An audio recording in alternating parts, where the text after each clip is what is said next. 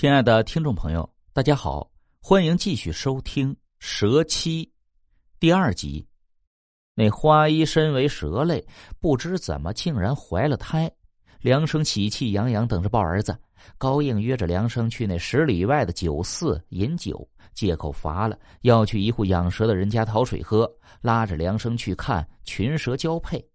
高应故意自言自语：“哎呀！”这蛇类真是本性为淫呐！树公一母产下的蛇子只知母，却不知父是谁，嘿嘿，真是笑话呀！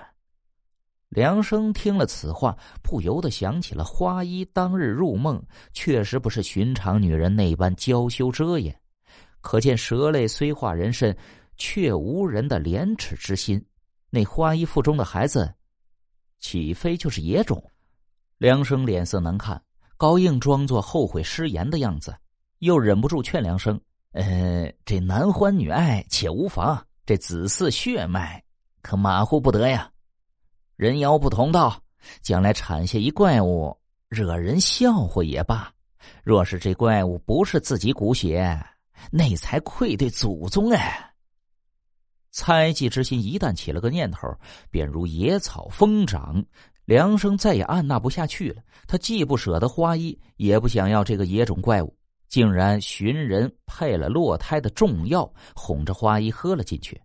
半夜时分，花衣肚子绞痛，落下一个血红肉球来。梁生大惊，这哪里是人胎呀？真的是个怪物！可不等梁生刀切火烧，花衣冷汗淋漓，痛苦万分，指着梁生怒问：“为何下此狠手？”梁生怯懦，言道。高兄指点，你们蛇类淫乱，纵使是人胎也留不得，更何况是个怪胎。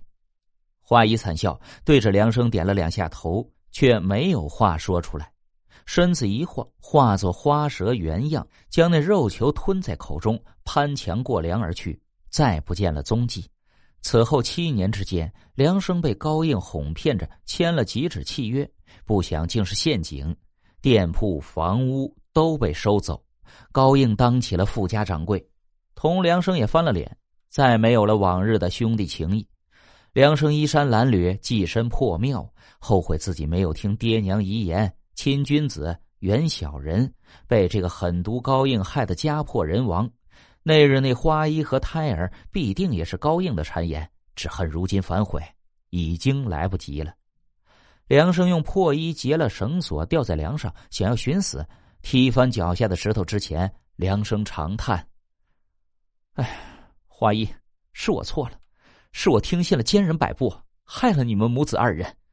我们来世再聚吧。”等梁生醒过来时，面前蹲着一个伶俐俊秀的小男孩，对梁生称道：“父亲。”原来这就是七年前花衣产下的那个肉球怪胎。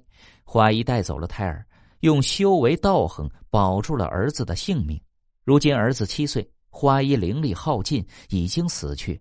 死之前让孩子来寻求生父，若是梁生得了教训，有悔改之意，便父子相认；若是梁生执迷不悟，从此父子便是路人。